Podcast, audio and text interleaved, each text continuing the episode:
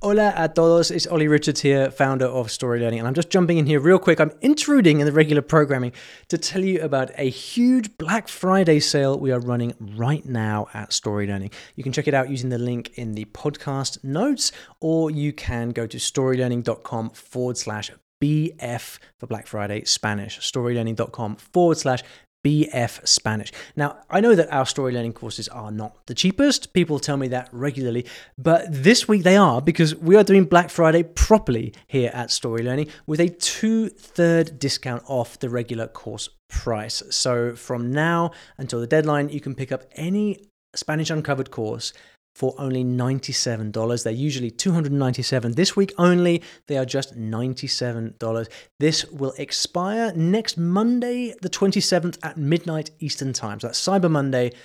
November the 27th at midnight, that is the deadline.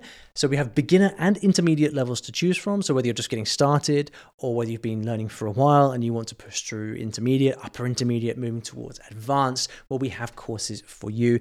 We can also offer a gifting facility. So if you'd like to gift a friend or loved one a Spanish course, you can do that too. We will take care of delivery for you.